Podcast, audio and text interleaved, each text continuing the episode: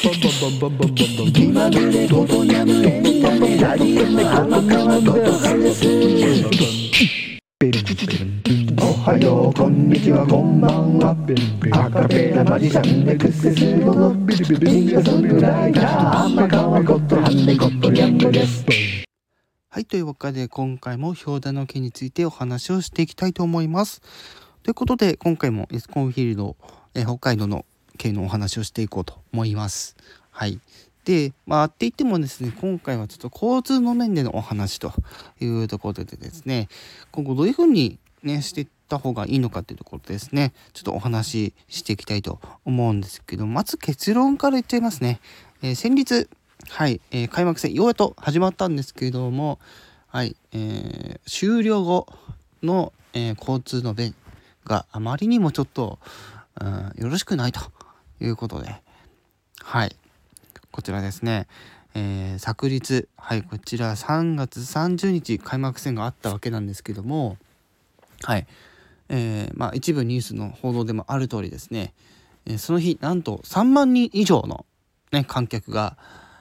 えー球場に足を運んで、ね、観戦を楽しんでいたってとこだったんですけども、えーこの3万人のうちまあどのぐらいの利用者がねあのー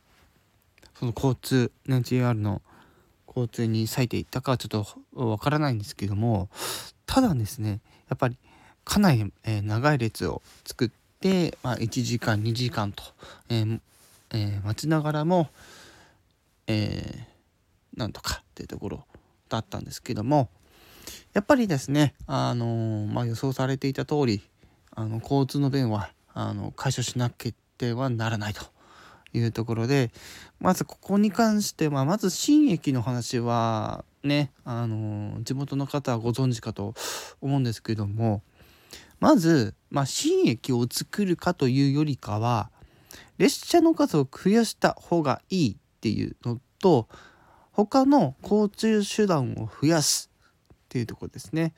ただこれねあのこれも先日あのニュースの方であのお話があったんですけどもバスの、えーいわゆる運転手ですね。不足がですね非常に深刻というところでですね、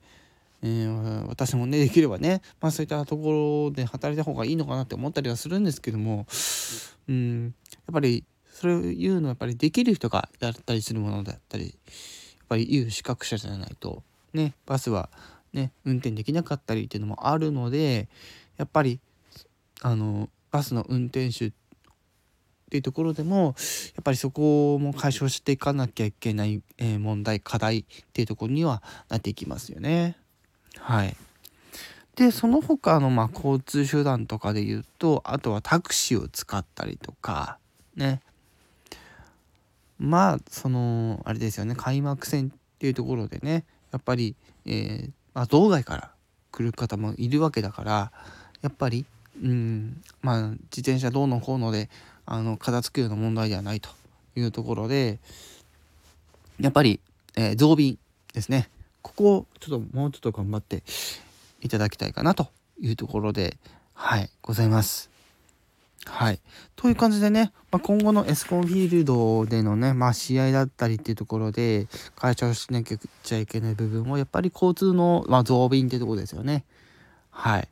こちらはですね、是非あのーまあちょっと私は力はない人ですけども、まあそういったところをですね、